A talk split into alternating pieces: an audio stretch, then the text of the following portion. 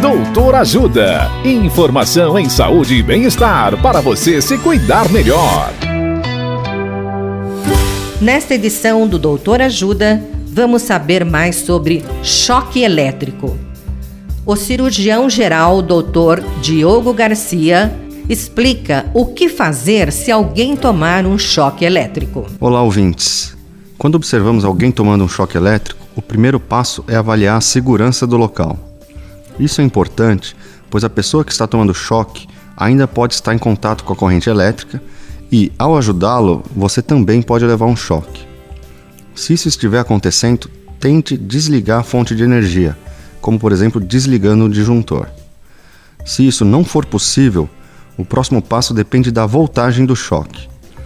A maioria das casas no Brasil tem energia elétrica com 110 ou 220 volts. Esses choques geralmente são de menor gravidade e você pode tentar afastar a pessoa da rede elétrica com algum material não condutor de energia, como madeira, borracha ou plástico.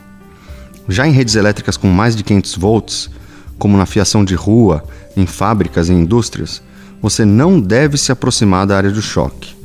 Nesses casos, afaste-se da área e ligue para a companhia elétrica para desativar a energia. Ligue para 193 e também chame ajuda. Choques elétricos podem ser muito graves se envolve alta voltagem, muito tempo de contato ou em crianças.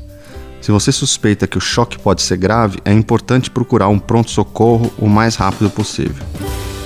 Dicas de saúde sobre os mais variados temas você encontra no canal Doutor Ajuda no YouTube. Se inscreva e ative as notificações.